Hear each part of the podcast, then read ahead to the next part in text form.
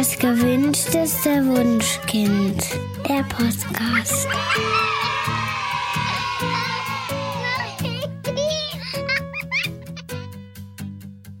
Hallo und herzlich willkommen zu Das gewünschteste Wunschkind, der Podcast mit Daniel Graf. Und Katja Seine.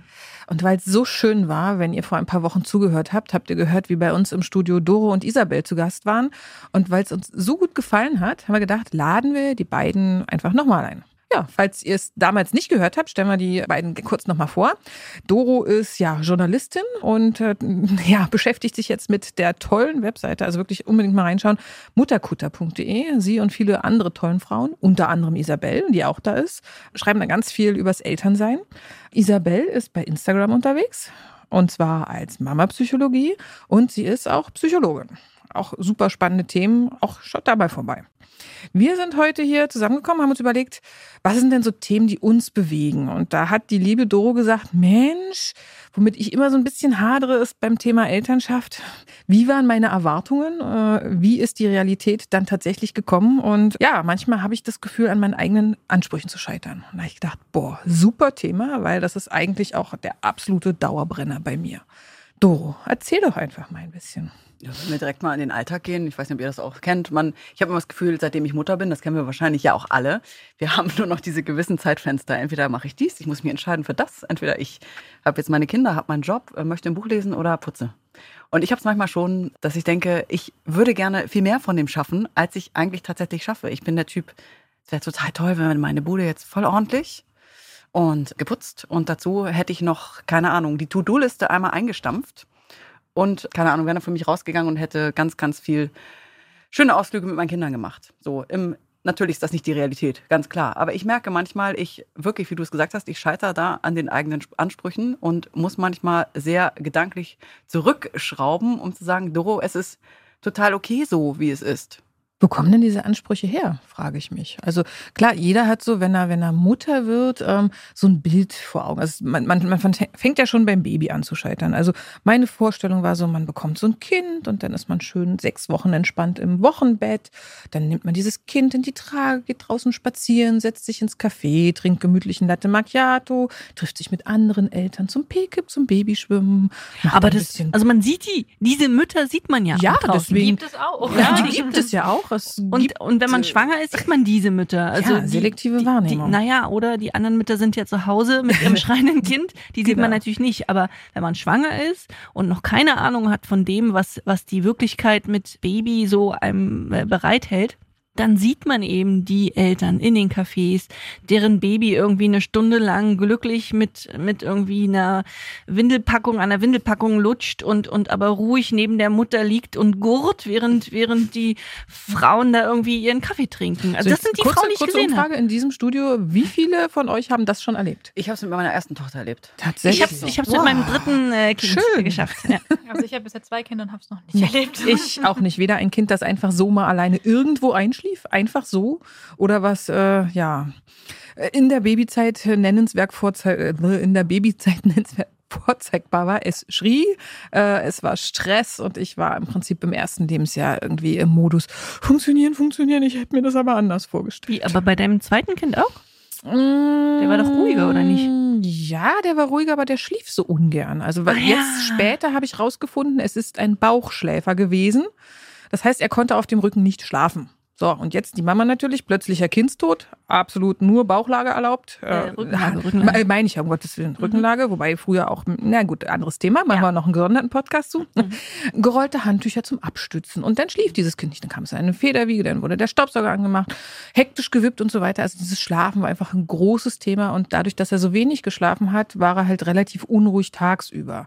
Insofern ja, er war grundsätzlich entspannter, aber wenn man zuerst ein Schreikind hat, dann ist, sage ich mal, ein normales Kind dann schon die entspanntere Variante. Aber, aber lass uns mal äh, tatsächlich nochmal bei deiner, deinem ersten Kind bleiben, weil diese, die Erwartungen, die du hattest, waren ja tatsächlich anders. Also du, das Baby kam auf die Welt und dann haben wir in, im Blog schon einen Artikel drüber, wie, wie sehr du sozusagen aufgeprallt bist in der Realität. Genau, ich habe gedacht, ich verlasse mich komplett auf mein Bauchgefühl. Das wird's schon richten, meine Instinkte werden das alles wissen. Und ich habe so ein, so ein, so ein Klassiker über die Schwangerschaft und, um, und über die Elternschaft gelesen. Dann kam dieses Kind Und dann brüllte das schon im Krankenhaus nur. Es wurde nicht ruhig. Und die Schwester, oh, ja, legen Sie es mal an die Brust. Das lag dann irgendwie gefühlt 18 Stunden an der Brust und schrie trotzdem noch.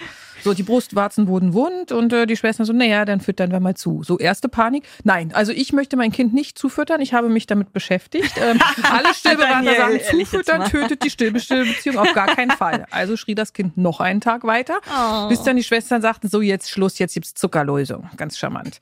So, das Kind trank gierig und schlief dann zum ersten Mal in seinem Leben eine Stunde friedlich. Also ja, die allermeisten Kinder brauchen am Anfang nicht viel und sind mit dem Kolostrum total glücklich. Mein Kind war es nicht, es war hungrig. Und als die Milch sprudelte, äh, war es auch wieder gut. Aber wir hatten eben die ersten drei Tage, wurde durchgeschrien. Und das war wirklich anstrengend und hat bei mir natürlich dauerhaft den Stress hinterlassen. Wird's denn satt? Wenn es am Anfang des Lebens schon hungern musste, ist es jetzt wirklich satt? Und jedes Mal, wenn es schrie, habe ich dann gedacht, jetzt hat's Hunger sofort eine Milchpumpe besorgt und gesagt, ich pumpe ab für den Notfall, weil kann ja mal sein, dass es nicht reicht. Und also massiv Stress gemacht und dann saß ich wirklich nach sechs Wochen in der Küche und habe geweint gedacht. Oh. Ich habe immer gedacht, es soll so einfach sein, aber es ist einfach nur anstrengend und schwierig. Also beim Stillen war das tatsächlich auch äh, beim, beim ersten Kind bei mir ein, ein Problem. Ich habe auch gedacht, boah, das wird total einfach und das Kind kommt zur Welt und dann lege ich es einfach an. Ich hatte irgendwie ich hatte den Gedanken, dass man ein Kind äh, irgendwie anlegen kann, egal wie, und es wird schon sozusagen funktionieren. Also ich wusste zwar, dass es Stillpositionen gibt, aber ich dachte, nee, also pff, äh, die, die Babys machen das schon. Und hatte dann tatsächlich noch im Krankenhaus auch wunde ähm, Brustwarzen und hatte extreme, extreme Schmerzen. Und habe dann gedacht, so, okay, wie soll ich denn, also ich hatte mir vorgenommen, ja, erstes Jahr zu stillen, also mindestens sechs Monate und dann aber bestimmt ein Jahr. Und dann dachte ich so, nee, das, das halte ich hier keine Woche mehr aus. Das, äh, ich, ich kann nicht so. Und Gott sei Dank hatte ich dann äh, eine gute Stillberaterin im, im Krankenhaus, die gekommen ist und sich meine Brustwarzen anguckte und sagte, ja. Und dann hat sie ähm, mir meine Tochter anders in den Arm gelegt und ich habe dann wirklich, ich, also die, die ähm, hat dann angelegt und ich dachte so, gleich kommt der Schmerz und habe so die Augen zusammengekniffen und dachte, okay, gleich, gleich tut's weh, gleich tut's weh. Und dann habe ich die Augen wieder aufgemacht und dachte, hä? Okay. Weil dieses, diese Veränderung der Stillposition hat dann sofort auch den Schmerz weggenommen. Und obwohl die Brustwarze tatsächlich wund war und, und auch Risse hatte, war diese neue Stillposition plötzlich so gut, dass, dass es nicht wehgetan hat. Also das ist vielleicht auch was, was, was ich nicht wusste und das, dass man vielleicht gar nicht wissen kann, ist, dass Stillen nicht wehtun muss. Nicht darf, vor allen Dingen. Nicht darf, ja. Wenn es das tut, komme ich in eine Spirale, wo ich dann zu Hilfsmitteln greife. Ähm, also wenn das wirklich so ist, dass es so schlimm ist, sollte man sich unbedingt schnell Hilfe bei einer Stillberatung suchen. Ja, also es ist, natürlich ist es jetzt ähm, beim Anlegen manchmal unangenehm, so, das ja, auch, ja, aber, ja, aber du darfst aber nicht dauerhaft drunter leiden und, und jedes Mal darf- eben schon genau. ängstlich. Äh, Also ich war äh, super verkrampft. Ich habe ich hab das wirklich, also ich meine, äh, ich bin ja Handballerin gewesen und also kenne Schmerz, ja, und habe diesen Schmerz auch durchgehalten. Es war jetzt nicht so, dass ich, also ich wollte das für mein Kind machen. Ich habe die Zähne zusammengerissen, äh, gebissen, aber also ich war auch super verkrampft dann schon. Also äh, ich glaube, der Milchfluss wird ja dann auch unterbrochen, wenn man so verkrampft ist. Also es war, es war schlimm und Gott sei Dank sozusagen war ich, war die Stillberaterin am richtigen Ort zur richtigen Zeit und hat dann einfach nur Tschuck gemacht und, und schon lief es. Aber da hast du auch Glück gehabt, oder? Dass du jemanden so ähm, zur Stelle hattest. Also ich weiß, das, ich habe die auch nicht gerufen oder irgendwas. Ich wusste das nicht mal. Ich wollte Super. auch keinem äh, zur Last fallen in diesem Krankenhaus. Ich habe niemals irgendwo geklingelt oder irgendwas. Ich wollte das alles allein machen, weil ich wirklich Schwierigkeiten habe, um Hilfe zu bitten. Und äh, die Frau stand dann einfach vor mir und die war ein Engel, ja, ein Engel, ein Licht ging auf, als ich kam. Ist dann auch eine gute Freundin von mir geworden. Äh, also ich habe lange, lange, lange bin ich in ihr Stillcafé gegangen und habe ihr immer zu Weihnachten so Kekse in Brustform geschenkt, bitte das, so aus, das nächste Jahr ein, ein Bild auf Instagram. aus Dankbarkeit, äh, dass, dass sie mir so geholfen hat. Ja. Aber das war auch für mich so eine ganz fundamentale Erkenntnis. Ich schaffe es nicht alleine. Also bei mir war es der Punkt, wo wirklich mein Schreibaby ähm, so in der neunten Woche unglaublich viel schrie am Abend und ich komplett hilflos war. Ich hatte das große Glück, dass ein Freund von uns mir damals das, äh, das glücklichste Baby der Welt von Dr. Harvey Karp äh, geschenkt hatte. Einfach so zur Geburt als Geschenk. halt irgendein Kinderbuch. Und als ich dann darin las, habe ich halt gelesen, was das Problem ist und was ich tun kann. Und das waren alles Sachen, die mir nicht instinktiv eingefallen sind. Ich habe es aus eigenem Erleben niemals erfahren. Also ich hatte vorher keinen Umgang mit Babys und dachte, es fluppt schon irgendwie, aber hat es an der Stelle nicht. Ging euch das auch so, dass ihr an irgendwann mal dastandet und sagtest, oh, jetzt weiß ich gar nicht weiter? Ich weiß, dass ich, ähm, also für mich war es so, der Kaiserschnitt. Ich hatte, am Ende hatte ich zwei Kaiserschnitte, aber der erste Kaiserschnitt, der hat mich tatsächlich so richtig irgendwie so aus dem, aus dem Erwartungshorizont gebombt. Also bei mir kam tatsächlich so ein Modus mit, das erste war, du bist eine schlechte Mutter, weil du nicht auf natürlichem Wege gebären konntest. Und das war für mich tatsächlich so ein, so ein Kreis, der sich gedreht hat, so eine Gedankenspirale. Dazu kam das die Milch dann. Ich hatte nicht so eine tolle Stillberaterin im Krankenhaus. Bei mir hieß so Flock Ducks, jetzt brauchst du ein Stillhütchen, das ich überhaupt gar nicht gebraucht hätte. Das heißt, das kam der, der zweite. Also das zweite Ding kam oben drauf. Ich hatte den Kaiserschnitt, ich konnte irgendwie nicht stillen. Ich hatte total Angst, mein, meinem Kind weh zu tun. Also das, ich weiß nicht, ich hatte so unglaubliche Ängste und ich habe am Anfang die Wochen lang habe ich gezittert, weil ich meine Tochter hochgenommen habe, weil ich immer Angst hatte, ich mache was falsch. Ich bin nicht die Mutter, wie sie eben und da sind wir beim Thema Erwartungen vielleicht auch an sich selbst und von außen, wie sie so im Buch steht, die einfach das Kind gebärt und dann kann sie stillen und dann läuft das alles so. Also man nimmt es so in die Hand und ich habe am Anfang immer schon gesagt, äh, ich, ich, weiß noch, ich saß vor meinen Freundinnen, habe ich so rechte Brust. Ähm, Entschuldigung, äh, so wirklich mit zitternder Stimme, wie nehme ich denn meine Tochter jetzt nach links? Also ich habe wirklich das ja. total Schiss mhm. gehabt. Also das war so krass, das hat sich bei mir so eingebrannt wie und so ein, so ein, so ein Hammerschlag. Vielleicht kannst du als Psychologin auch was dazu sagen, weil mein Mann lief dann immer das Kind tragenderweise, da konnte sie wickeln. Ich konnte das am Anfang gar nicht durch die Schmerzen auch. Und das war echt, also bei mir hat sich da wirklich so ein richtiger Blues auch tatsächlich entwickelt. Mit so einem, ja, ganz, ganz blöden, selbstzerstörerischen Gedankenmuster. Ich glaube, das Schlimmste sind tatsächlich meistens gar nicht zwingend die Erlebnisse, die auch oft tief gehen und wehtun. Aber ähm, es ist eher so dieser Gedanke im Hinterkopf, okay, aber ich muss da jetzt alleine durch. Ich muss das jetzt alleine machen, weil ich bin die Mutter, ich bin dazu gemacht. wenn ich das nicht hinkriege, was bin ich denn dann für ein Mensch?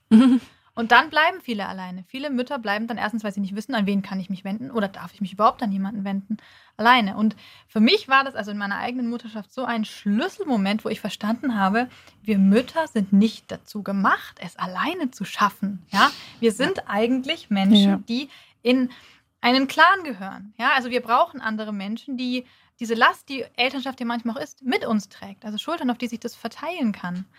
Und das zuzulassen, diesen Gedanken, der hat bei mir, das hat bei mir ganz, ganz viel verändert. Aber woher kommt denn unser Bild manchmal oder mein Bild, dass ich denke so, aus Instagram. Ja, manchmal glaube ich das tatsächlich so. Diese schönen Bildchen von den glücklichen, stillenden Müttern.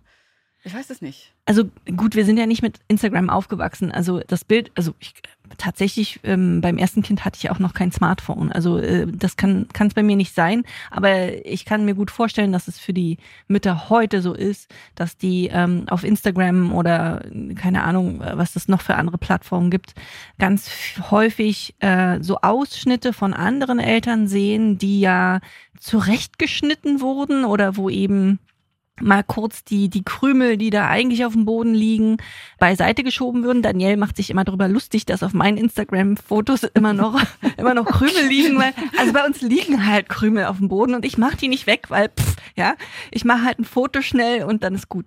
Aber häufig ist es ja so, dass, dass äh, Instagram oder was auch immer, immer nur einen Ausschnitt zeigen von dem, ähm, was wirklich da ist. Und wenn man eben immer nur als Mutter oder als, als Elternteil den Ausschnitt Ausschnitt, den schönen Ausschnitt bei anderen Leuten sieht, dann glaube ich, kann es schnell dazu kommen, dass man ähm, das Gefühl hat, man ist selber nicht gut genug.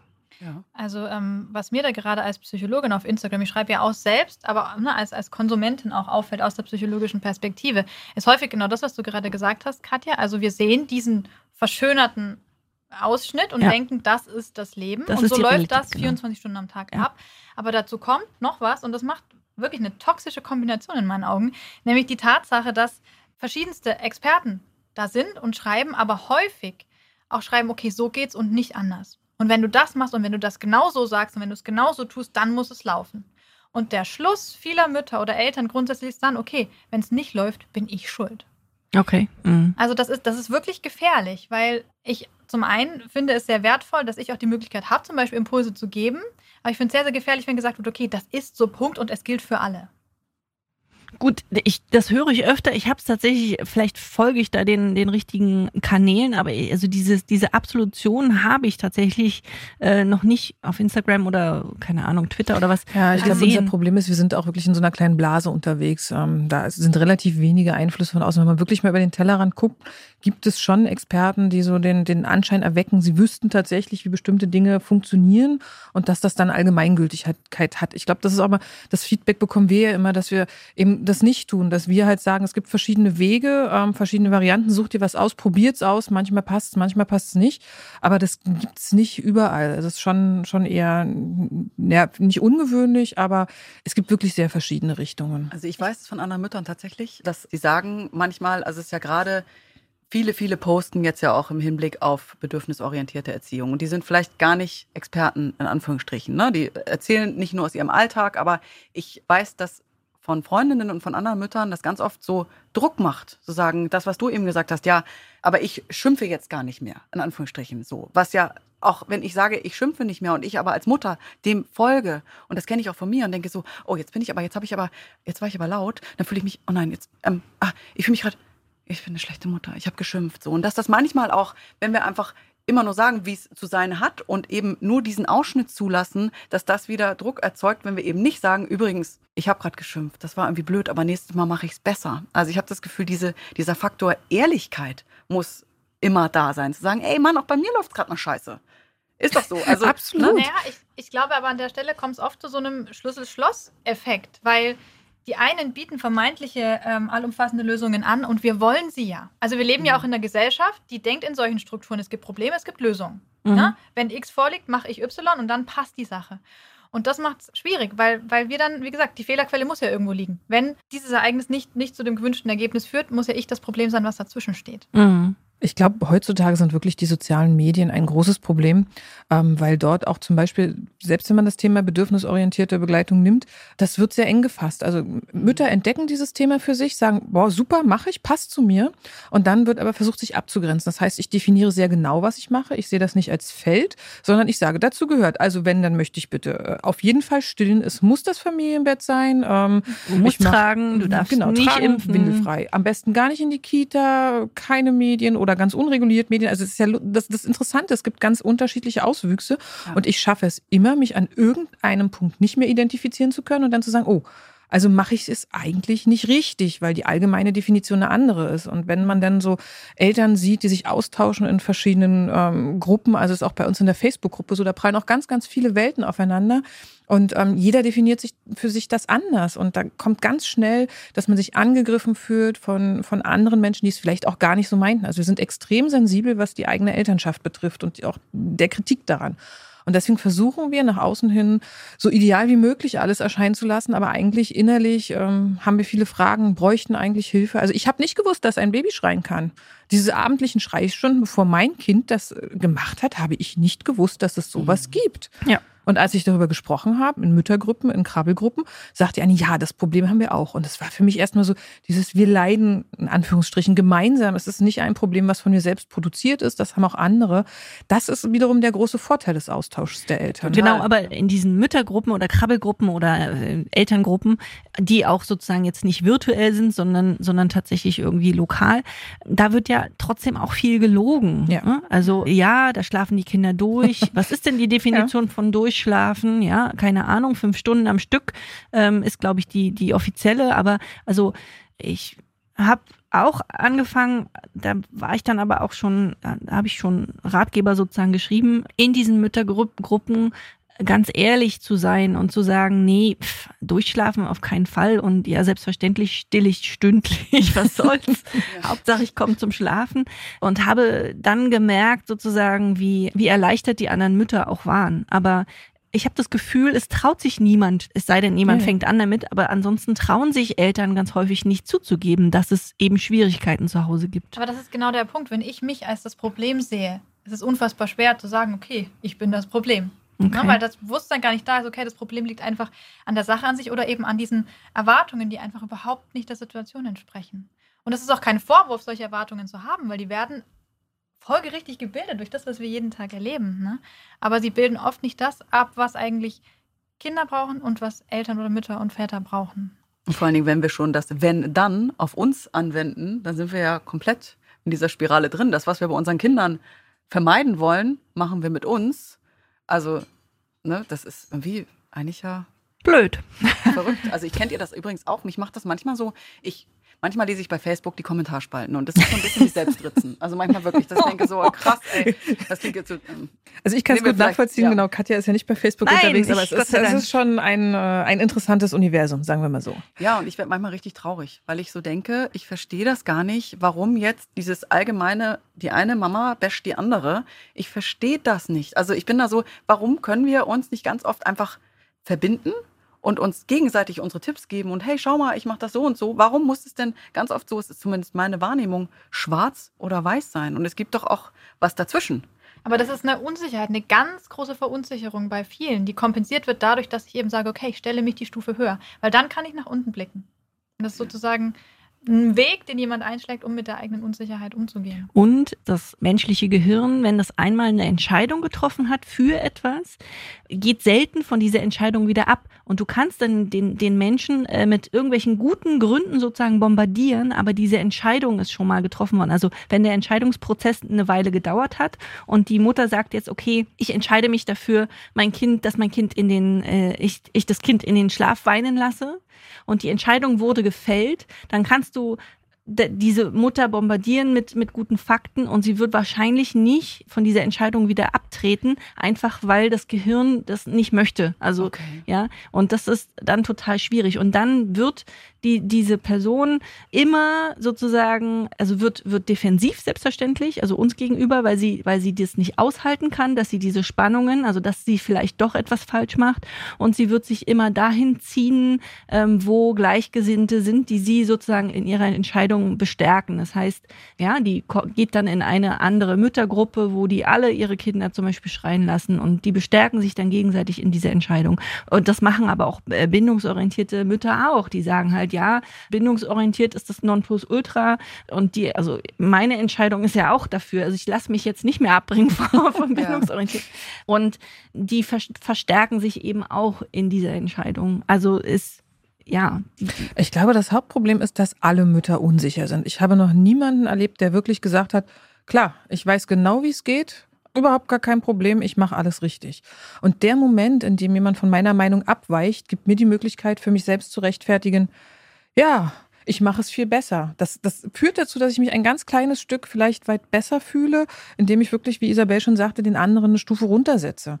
Und ich weiß nicht so genau, welcher Mechanismus dahinter steht. So dieses, ich, ich fühle mich schon die ganze Zeit schlecht, habe das Gefühl, unzulänglich zu sein, schaffe es nicht, meine Wohnung aufzuräumen und so weiter und so weiter. Aber der, der lässt ja sein Kind mit vier noch nuckeln. Das Ja, der- wird's bei mir nicht Der geben. Abwärtsvergleich, der stärkt einfach Genau. den Selbstwert. Und Selbstwerterhalt oder Erhöhung ist ja auch ein menschliches Grundbedürfnis. Und dann ist alles noch so anonym. Ne? Ich Genau, kann einfach genau. poltern und einfach mal meinen Frust loswerden. Ja. Dass da beim anderen Ende noch jemand sitzt und wirklich Emotionen hat und sich getroffen fühlt, blende ich an der Stelle, kann ich an der Stelle einfach relativ einfach ausblenden. Wenn der mir Ja. gegenüber sitzt und dann irgendwie verstohlen zur Seite guckt und ein bisschen irritiert ist, dann würde ich eher reflektieren und überlegen, okay, dann lass uns nochmal drüber sprechen. Aber so entsteht in den sozialen Medien einfach so eine, so eine ganz verhärtete Welt. Ja, also ich für mich habe mittlerweile wirklich den Schluss gezogen, ich, ich ziehe mich da raus. Also ich habe heute erst wieder irgendwie eine Diskussion geführt, da ging es um, um selbstbestimmten Medienkonsum.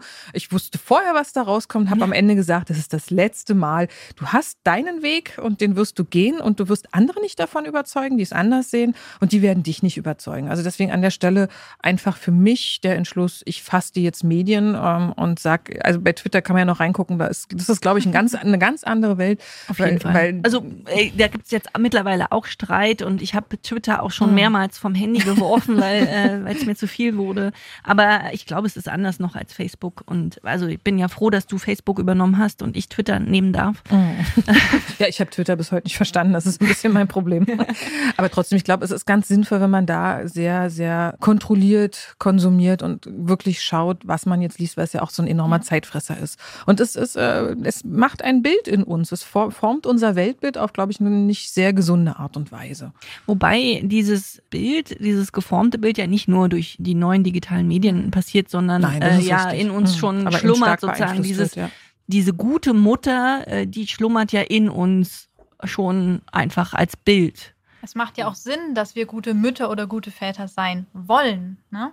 im Prinzip dieses, dieses Bestreben, was uns die Natur da mitgegeben hat, soll ja auch dazu eigentlich im positivsten Sinne beitragen, dass wir und unsere Kinder einfach überleben ne, und in die nächste Generation kommen. Das heißt, vom Grund her haben wir da eine super Ausstattung, die uns anregt, unser Bestes zu geben. Aber sie kommt halt jetzt in Kombination mit diesen ganzen Anforderungen, die eben nicht mehr naturgegeben sind und auch nicht uns als Menschen entsprechen. Und das trennen wir häufig nicht. Das heißt, wir, wir leben nicht mehr artgerecht und deswegen können wir eigentlich keine gute Mutter sein oder können wir eine gute Mutter sein? Ich glaube, wir alle können gute Mütter sein, aber es gibt nicht die gute Mutter. Ah. Also ganz besonders spannend fand ich mal das Zitat von Jesper Juhl. Ich gebe es mal jetzt ganz frei wieder, aber der sagte, die besten Eltern, die ich kenne, machen 30 Fehler am Tag. Und als ich das das erste Mal gelesen habe, habe ich gedacht so, Entlastet wow, das, Ja. das ist quasi die obere Grenze. Du bist gar nicht so schlecht in dem ganzen Gefüge. Ich glaube, es hilft auch viel, sich mit sich selbst auseinanderzusetzen, weil ich glaube, ähm, ganz viel von dem eigenen Anspruch stammt auch aus der eigenen Kindheit, sind Mhm. Glaubenssätze, die man einfach nicht verarbeitet hat. Also ich erlebe es an mir selbst. Ich habe einen wahnsinnigen Perfektionsdrang. Also ich bin heute irgendwie 22 Minuten zu spät gekommen. Das war ein Albtraum für mich. Ich habe den Anspruch an mich, ich muss pünktlich sein. Und das macht ganz innerlich mich unruhig, wenn ich den nicht erfüllen kann. Das ist, widerspricht einfach meinem Perfektionswahn. Und das war mein Problem, als ich Mutter wurde. Ich wollte es toll machen. Also wir hatten ja einen langen Kinderwunschweg hinter uns, haben Jahre auf die Kinder gewartet. Und jetzt ab der Geburt musste, sollte das unbedingt laufen. Und Du hast ja ähm, auch vorher schon mega viele Bücher gelesen, ne? ja, also für mich war das wirklich ein Projekt. Ich habe es jetzt nicht äh, irgendwie äh, ja ver verunmenschlicht oder so, sondern Nee, aber du Äh, hast es verkopft. ich habe ja verkopft. Das ist genau das richtige Thema. Also, und das ist natürlich total kontraproduktiv, wenn ich in Beziehung mit einem Baby sein möchte, weil dann steht man da und analysiert Hunger, Windel und so weiter, statt einfach ja, das Herz zu öffnen und zu sagen, ich nehme dich in den Arm und kuschel dich, das wird alles gut. Und deswegen habe ich es mir so schwer gemacht. Und das war dann auch so eine Spirale. Je angestrengter ich war, umso unruhiger wurde das Kind natürlich, hat mir das zurückgemeldet und dann wirklich nach acht bis zehn Monaten war ich in einer Phase, wo ich dann äh, qua- quasi eine verspätete Wochendepre- Wochenbettdepression, also zumindest war ich der sehr nahe. Und ich gedacht, du bist die schlechteste Mutter der Welt. Es gab ja Tage, da habe ich gedacht, dieses Kind soll jetzt endlich mal ruhig sein. Und es waren so, so gemeine Gedanken, wo ich sage, wie, das, eine gute Mutter kann sowas nicht denken. Aber als ich dann wirklich, da ist das Internet wieder eine gute Sache gewesen, da fand man dann wirklich Menschen, die haben das selber erlebt und die können berichten, wie war es bei mir, wie habe ich mich gefühlt und wie habe ich da rausgefunden. An der Stelle ist es dann wieder ein Segen, weil wenn man auf die Straße geht, die Leute reden über solche Dinge nicht. Nicht, wenn man nicht anfängt, proaktiv selbst auf die zuzugehen. Also wenn man halt erzählt, mein Kind schläft schlecht, ja, meins auch, das schläft auch immer noch in meinem Elternbett. Es war total süß. Wir hatten wirklich mal einen Gast im Podcast, wo ich gesagt habe, boah, mein Sohn ist jetzt acht geworden und der fängt an, alleine einzuschlafen. Und sie so, echt? Deins auch? Ich traue mir das ja mal gar nicht zu erzählen. Also es ist, sobald man anfängt, und ich glaube, das ist auch das, was, was wir mitnehmen sollten, ist miteinander zu reden und wirklich ehrlich zu sein, um einfach so dieser, dieser Scheinwelt, so schön sie ist und so sehr sie uns inspiriert, einfach so ein bisschen was entgegensetzt. Und zu sagen, es ist einfach ein Ausschnitt. Manchmal ist es einfach nur schön fotografiert, damit wir auch was Schönes angucken können. Ich glaube übrigens, was dazu kommt, sind manchmal auch die, du bist, also ich finde, dieses, dieses Elternsein katapultiert einen ja sowieso in diese absoluten Gefühlsebenen, die ich jetzt für meinen Teil vorher noch so nicht kannte, und wir wahrscheinlich alle nicht, sage ich mal. Und manchmal kommt ja auch die ältere Generation. Also ich finde so dieses Schreien lassen, kräftig die Lungen, habe ich mehr. Also musste ich mir, ich glaube, wie viele von uns anhören. Oder was? Trägst du dein Kind immer noch? Kannst du jetzt mal ablegen? Kann doch schon laufen. Ja, Hm, und das ist ist so, du musst dich ja davon, ich finde gerade in der ersten Zeit, also gerade mit dem ersten Kind, also da war ich auch noch, noch mal sensibler und so dieses Abgrenzen in dem Moment hat mir auch schwer gefallen. Also, ne, Erwartungshaltung vielleicht einmal Social Media, einmal alte Glaubenssätze oder wie sagt Oder Genera das? naja, ältere Generation, ja. Ähm, Ja. Also es ist ja nicht nur, nicht mal nur sozusagen Bekannte und, und Familie, sondern man kriegt das ja mitten auf der Straße auch gesagt, ne? Also Das Baby hat keine Socken an. Ja, Entschuldigung, ja. lieber Mann, es sind 32 Grad, da braucht das Baby keine Socken. bei mir wurde immer gefragt, ob das Kind äh, atmen kann. Tragetuch. Nein. Ja, das ist schwierig und man hat immer den, das Gefühl, man müsse sich rechtfertigen. Ja. Ja. Mhm. Dein Kind schläft doch schon durch. ja. Es ist immer. Ich weiß nicht, wie ihr euch das gehört habt. Ich denke, warum interessiert das denn andere? Es ist doch meine Familie und mein Leben. Ähm, Ja, vor allem dieses ist ja auch keine das Leistung der Eltern. Ja, also, doch, doch, doch, doch. ja, doch, doch. gut, wenn ich es färbere, dann habe ich natürlich aktiv, aktiv dazu beigetragen, aber ansonsten ähm, äh, kann man ein Kind ja nicht zum Einschlafen zwingen. Nein, aber also früher wurde das, also gezwungen ja nicht, aber also früher wurde in den früheren Generationen wurden die Kinder Ja, ja, einfach in, genau. in, in das Zimmerchen geschoben und dann die Tür zugemacht.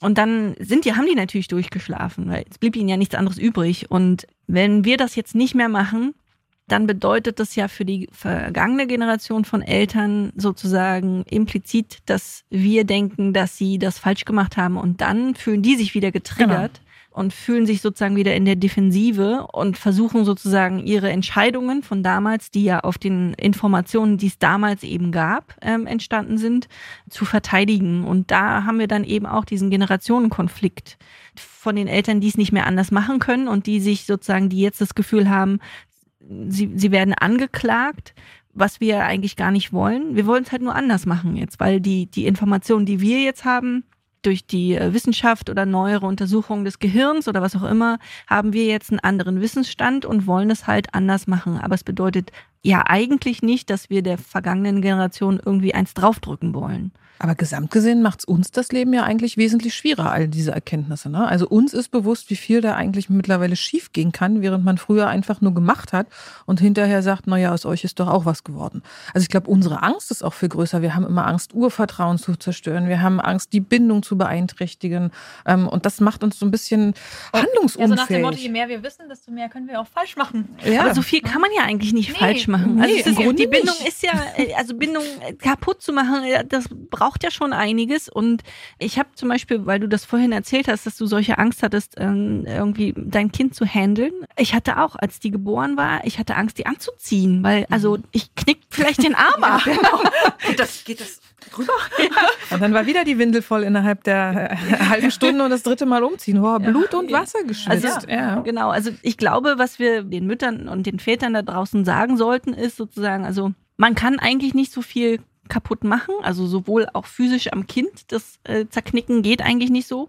Auf den Hals muss man vielleicht ein bisschen aufpassen. Mhm, und niemals schütteln, genau. Genau. Und so von der Bindung und von der Liebe her ähm, kann man eigentlich auch nicht so viel kaputt machen. Also ich hatte letztens einen Vortrag, da kam dann eine ältere Hebamme hinterher zu mir und sagte, sie hört jetzt von den jungen Eltern ganz häufig, dass die wirklich extrem Angst haben, wenn ihr Kind auch nur eine Minute oder so schreit. Ja. Und die gehen dann nicht mehr auf Toilette, die gehen dann nicht mehr ähm, duschen und äh, keine Ahnung. Also die trauen sich ganz viele Dinge nicht, weil sie das Gefühl haben, sie dürfen ihr Kind nicht mal eine Minute mehr schreien lassen. Und das, glaube ich, gab es früher tatsächlich nicht. Also diese Ängste, die sind jetzt dazugekommen und es kann sein, dass wir dann in diesem Hinblick, also dass diese Ängste, unsere Ängste, jetzt unsere Kinder auf andere Art irgendwie äh, ein bisschen schräg werden lassen, weiß ich nicht. Also ja. ähm, Eltern zum Beispiel, die heutzutage Angst haben, ihr Kind alleine zur Schule zu schicken oder dass, dass die Kinder nicht mehr alleine draußen spielen können. Das macht ja was mit Kindern. Aber das liegt häufig auch daran, dass wir, wie gesagt, eigentlich eine total sinnvolle Information haben, wie lasst eure Kinder nicht schreien, wenn sie euch brauchen. Die wird aber aus dem Kontext gerissen, wird pauschalisiert wird für Facebook auf ein Spruchbild geklopft so und dann genau. geteilt. Ja. Und dann sitzen Mütter da, lesen es und denken, jetzt weint mein Kind und ich kann es nicht beruhigen. Ja. Es ist meine Aufgabe, dieses Kind jetzt zu beruhigen. Mhm. Aber es gelingt mir nicht. Mann, bin ich eine schlechte Mutter.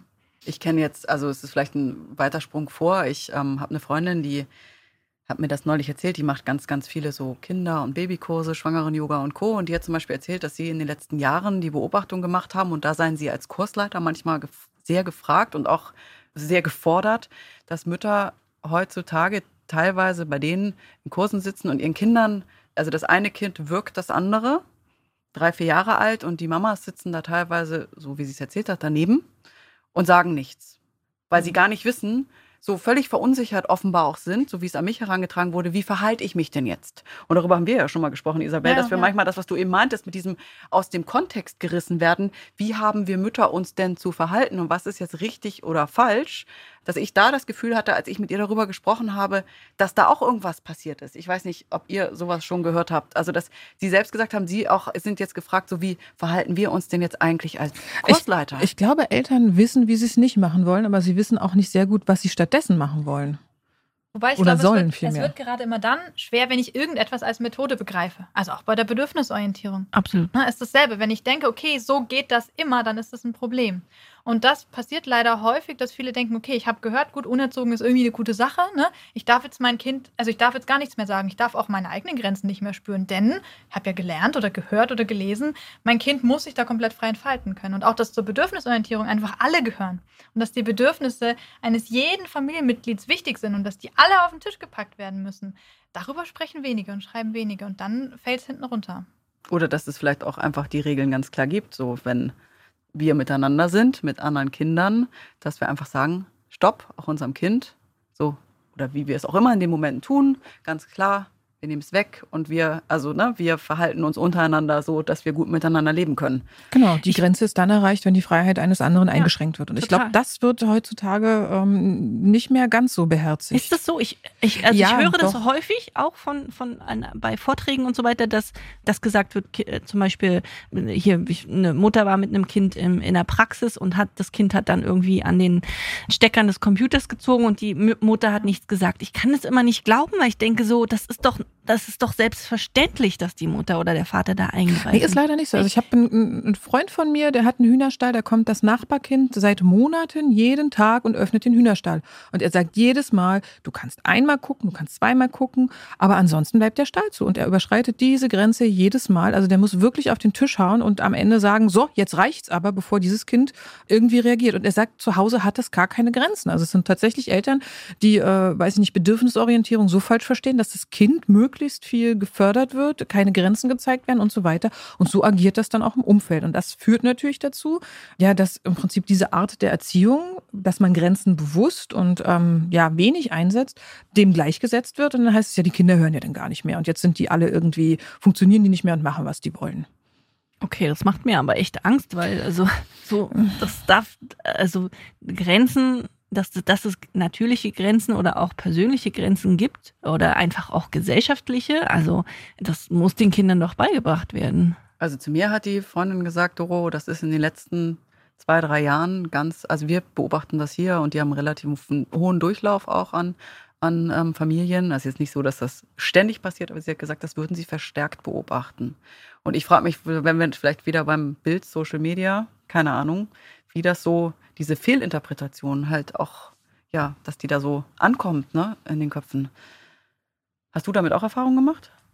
Ja, also das ist egal, ob wir jetzt dieses Beispiel haben, das, ne, ich darf mein Kind nicht schreien lassen. Oh Gott, wenn es jetzt fünf Minuten schreit, Hilfe, es wird jetzt für immer einen bleibenden Schaden haben. Also jetzt überspitzt gesprochen, aber es sind ja Ängste. Es sind ja wirklich meistens Ängste von Müttern oder Eltern, die dahinter stecken, weil sie ja eben das Gute und das Richtige für ihr Kind wollen. Und da haben wir wieder das, was du vorhin mit der Vorbereitetheit des Gehirns gesagt hast, also in der Psychologie nennt, äh, spricht man da von dem sogenannten Nachentscheidungseffekt. Also mhm. wenn ich mich einmal für etwas entschieden habe und da schon gehandelt habe, zum Beispiel für äh, die Bedürfnisorientierung oder wenn ich es als Methode verstehe oder für unerzogen oder was auch immer, dann ist es so, dann habe ich da ein bestimmtes Investment getätigt. Ja, genau. Mhm. Und das bedeutet jetzt, okay, ich bin da committed und ich muss jetzt auch dabei bleiben. Und das führt dazu, dass ich das, was ich tue, auch unreflektiert erhöhe in meiner Wahrnehmung und auch sage, nein, das ist das Nonplusultra, das gehe ich so weiter. Auch wenn ich eigentlich sehe oder gespiegelt bekomme oder gesagt bekomme, Mensch, ich möchte nicht, dass dein Kind mir jetzt die Hose blau anmalt. Ne? Also beispielsweise, das ist ganz, ganz, Echt, ganz schwer. aber oh Mann, ja. ey, also das, ich, ich krieg mich gerade nicht ein, weil ich immer denke, es gibt diese Eltern nicht, aber ihr sagt, es gibt die. Ja, es ist Scheiße. nicht die Mehrzahl, aber sie kommen vor und sie sind sehr prägnant. Ne? Und oh. sie werden eben dann in einen Topf geworfen und dann heißt es, ja, dieses ganze Bedürfniszeug ist Quatsch, hier guckt, da kommen nur Tyrannen raus. Genau. Das ist dann der Effekt. Obwohl oh. das ja gar nicht stimmt, weil es gibt ganz viele Kinder, die toll sind, bedürfnisorientiert und die sehr wohl Grenzen ziehen und, und, und auch wirklich äh, beachten. Aber jetzt mal die Frage an euch. Ich als Mama, jetzt mal, wir werfen mal die Situation in den Raum ein oder eine von uns hat genau so eine Situation mit einem anderen Kind, ähm, keine Ahnung, das andere Kind, jetzt bleiben wir mal bei dem Beispiel, wirkt mein Kind. Wie verhalte ich mich denn jetzt? Also ich finde, das ist ganz oft eine Frage. Ich hatte das tatsächlich auch schon mit meiner, mit meiner Tochter, die irgendwie vom anderen Kind geschubst oder Finger ins Auge gepult wurde. Und es ist dann die Frage, auch ob es nun in der Kita ist oder in Krabbelgruppen, aber wie verhalte ich mich denn als Mutter meines Kindes? Habe ich dem anderen Kind oder der Mutter dann was zu sagen, ja, selbstverständlich. Ja, ich würde immer sagen, ja, natürlich dein Kind schützen. Ja. Genau, schützen. Ja. Genau. Also äh, das ist tatsächlich, das weiß ich, dass das ein Problem ist, sozusagen, weil man sich nicht traut und weil es heute auch gesellschaftlich nicht mehr anerkannt ist, andere Kinder zu erziehen. Ähm, das verbieten sich ja viele ähm, Eltern.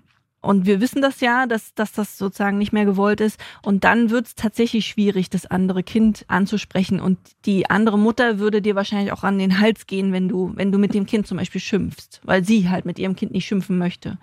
Ähm, genau, sie würde ganz deutlich erkennen, dass du die Grenzen des Kindes überschreitest, ja. aber dass das gerade die, äh, die Grenzen deines Kindes ja. überschreitet, da, das sieht sie Aber das nicht, ist der ne? Punkt. Und da muss ich ganz ehrlich sagen, was ich auch in meiner Arbeit mit vielen Mamas merke, wir brauchen da ein bisschen, so gesprochen, den Arsch in der Hose, die Verantwortung auch für unsere Grenzen und für unsere Bedürfnisse wieder zu entdecken.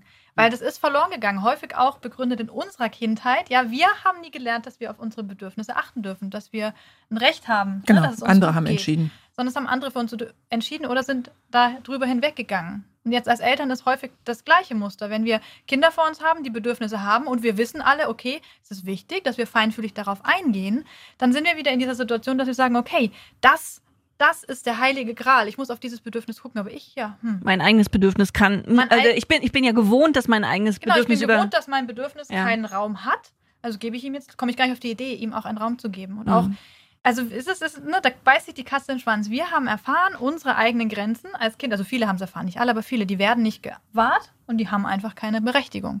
So, und dann stehen wir jetzt da, unser Kind überrollt massiv unsere Grenzen, die ihre gute Berechtigung haben und hören auch noch von außen, ja, aber das Kind ne, muss so sein, frei und wichtig und bedürfnisorientiert und sehen aber nicht, dass es zwingend notwendig ist, dass wir unsere Grenze sichtbar machen und zeigen. Und das geht auch ohne Schreien, ja. Aber es ist wichtig, dass wir zulassen, dass wir begrenzt sind. Genau, aber wenn wir es nicht gelernt haben, also oder wenn wir besser gesagt gelernt haben, dass es, dass es okay für andere ist, unsere Grenze zu überschreiten, das haben wir in der Kindheit gelernt, dann fällt es uns leicht, unseren Kindern zu erlauben, unsere Grenzen zu über, überschreiten, obwohl das nicht so sein sollte. Ne? Also obwohl, ja. also das heißt, was wir lernen müssen ist, obwohl wir das in der Kindheit nicht gelernt haben, ist, uns abzugrenzen und zu sagen, boah, ich will das jetzt nicht, Kind, das ist mir jetzt zu viel und tut mir leid. So. Der wichtige Punkt ist da auch eine Unterscheidung zu machen für sich selbst als Mutter oder Vater. Abgrenzung ist nicht irgendwie Abwertung. Also Abgrenzung bedeutet nicht, dass ich mein Kind jetzt von mir abspalte und mit dem Kind nichts zu tun haben möchte, sondern es ist ein, ist ein ganz gesunder Prozess. Den müssen wir gehen. Also Abgrenzung ist nicht Ablehnung, das trifft es vielleicht noch am ehesten. Ne? Mhm. Ne? Sondern Abgrenzung kann heißen, okay, ich schaue auch auf mich und das muss ich. Ich muss gerade als Elternteil auf meine Ressourcen schauen. Sonst kann ich auch meinem Kind nicht das geben, was ich geben will. Zumindest nicht langfristig. Wisst ihr, was ich so spannend finde? Wenn ich so an Situationen denke, wo ich als Mutter bei mir zu Hause mal anderen Kindern gesagt habe, du, das möchte ich jetzt aber so nicht, das nehmen die total gut an. Also das ist so meine Erfahrung. Ich weiß nicht, wie es bei euch ist. Also vielleicht auch, wenn ich, ne, wenn irgendwas ist, gefühlt Stift in der Hand und Tapete wird angemalt oder auf dem Sofa gesprungen und bei uns ist das halt die Regel, dass es nicht gemacht wird. Das funktioniert tatsächlich gut. Ja, das stimmt. Aber also wenn nicht die andere Mutter dabei ist, weil ja. die dir dann eins überbrechen. Ja. Also, ja. Äh, aber das hätte ich dann auch gesagt, du, das möchte ich nicht. Also würde ich dann auch sagen, ist mein Zuhause. Ne? Genau, du hast ja auch die Beziehung mit dem Kind in, in diesem Moment. Ja. Also du, wir gucken ja immer sozusagen, wer hat gerade die Beziehung und äh, in in dem Fall bist du sozusagen diejenige, die, die die Wohnung hat und dieses fremde Kind möchte deine Wohnung anmalen und dann sozusagen bist du im Konflikt mit diesem Kind und es selbstverständlich kannst du das dann ansprechen. Und das müsste die fremde Mutter, sollte sie anwesend sein, auch geschehen lassen, weil es viel mehr Impact hat, wenn du das sagst, als wenn sie dann sagt, nee, hör mal auf. Aber selbst, also eigentlich, äh, ich hatte gehofft, äh, Eltern äh, tun das heutzutage, eigentlich müsste natürlich die fremde Mutter, wenn sie da ist, sagen, äh, nee, hier, also Wände werden nicht angemalt. Ich glaube, das machen die meisten auch, ich aber hoffe, das wird ja. als selbstverständliche Handlung wahrgenommen und deswegen nicht weiter registriert, wohingegen dann die Situationen, die völlig aus dem Ruder laufen, ganz bewusst wahrgenommen und auch viel höher gewertet aber, werden. Also ich meine hier dieses Beispiel mit dem Würgen, da hätte ich jetzt auch gedacht, äh, jede, jedes Elternteil greift Ich verstehe nicht, hat man Angst oder ich meine, an der Stelle kann man ja eigentlich nicht mehr sagen, Kinder müssen ihre, Kinder, ihre Konflikte alleine lösen. Es kann ja nicht die Konfliktlösung sein, dass eins erwirkt dann am Boden liegt.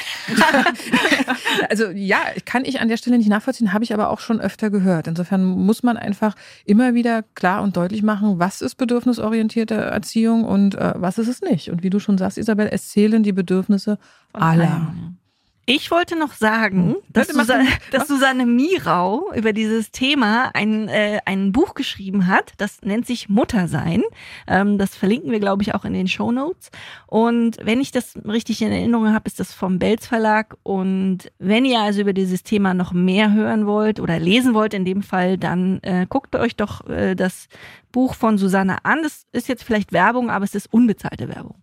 Richtig. Und genauso unbezahlt ist die Werbung, dass ich euch nochmal ganz ans Herz legen möchte. Wenn ihr von Doro oder Isabel mehr lesen wollt, könnt ihr das unter mutterkutter.de oder auf Instagram unter Mama Psychologie.